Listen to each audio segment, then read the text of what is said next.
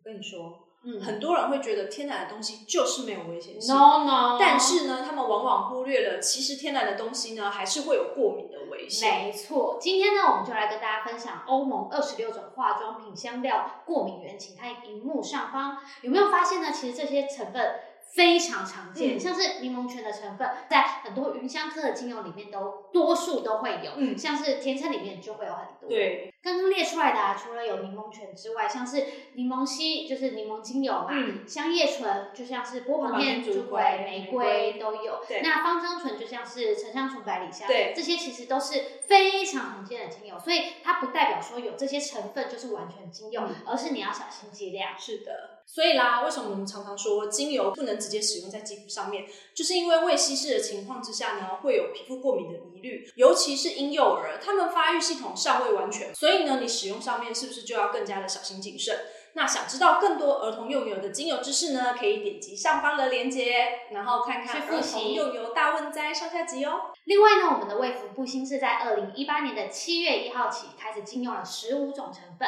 部分的植物萃取成分有国际证实具有毒性或是刺激性，可能会刺激或是伤害皮肤黏膜。因此呢，欧盟跟大陆都已经完全禁止使用了，嗯跟上面的小心剂量就是不不同的、哦。那这边我们就举例三个是特定学名禁用的油，分别有马鞭草、木香根跟无花果叶的萃取物。以上这三种呢是特定学名禁用，嗯其余的像是黄樟素或是海芋等，则是不限学名，一律禁用。想要了解更多的话，下方附上参考资料的链接，方便大家查阅哦。在下面。更具体的说，以上只是被禁用做香料的成分，所以大家其实也不用太紧张啊。如果你家有柠檬马鞭草对精油，或者是说像云木香精油的话，你还是可以拿来扩香使用啊，但是不要用在肌肤上面，而且使用上呢，必须要特别特别的留意浓度还有使用方式哦。那我们现在就来介绍三支已经禁用在化妆品中的精油吧。第一支柠檬马鞭草，嗯其实我蛮喜欢它的气味，所以其实它它的味道蛮好闻的，对，所以它被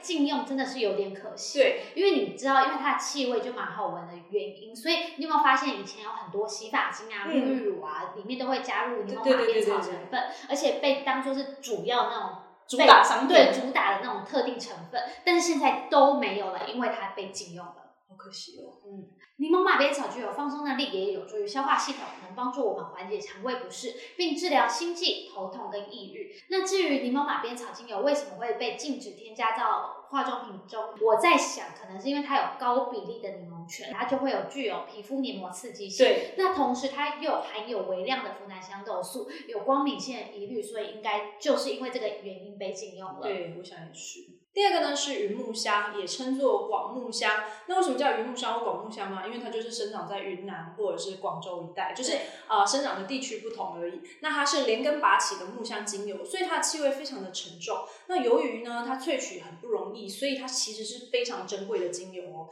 那将这个木香精油呢舒展于身体当中呢，可以快速的扫除我们的负面能量，可以调理什么肝经不通跟情绪淤塞的问题，让我们重新获得力量，不再感觉到寂寞。云木香它里面呢含高比例的内酯，它里面有苯环的结构，所以其实它不太容易代谢，而且它具有光敏性跟肌肤刺激性，所以呢它不适合运用在养品当中。没错，第三支呢，我们要介绍的就是无花果。无花果精油其实比较少见，对那它又被称为天堂圣果。据说呢，当初在伊甸园的亚当跟夏娃偷吃了禁果之后，有了羞耻意识，当下拿来遮挡下体的那一片叶子，嗯就是无花果叶，就是个故事。是真的吗？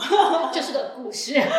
那无花果叶的果实呢，它没有办法萃取香气，所以嗯通常我们都是利用叶子跟它的木头的部分来哦蒸馏。获得精油，那它本身的气味既柔美又清爽。无花果叶呢中含有呋喃香豆素，具有光敏性，所以不建议使用在皮肤上面。为了你的安全，我们不鼓励将无花果叶用在任何的化妆品啊，或者接触到你的皮肤上面。最后，最后再提醒大家，以上含有禁用成分的精油，像是柠檬啊、波旁天、竺葵，如果你想要使用在自己身上，其实是可以的，没有不可以哦。对，但是要特别小心剂量就是了。没错。但是如果是法规完全禁用的精油，就是不可以使用在皮肤上面哦，你就只能拿来做扩香使用，是比较安全的。没错，听完以上介绍之后，大家有没有对于化妆品禁用的精油更加了解了呢？如果想要自己在家 DIY 时，就可以特别注意了。如果对于今天的介绍有任何的问题，都欢迎在下方留言告诉我们哦。我们下周再见喽，拜拜。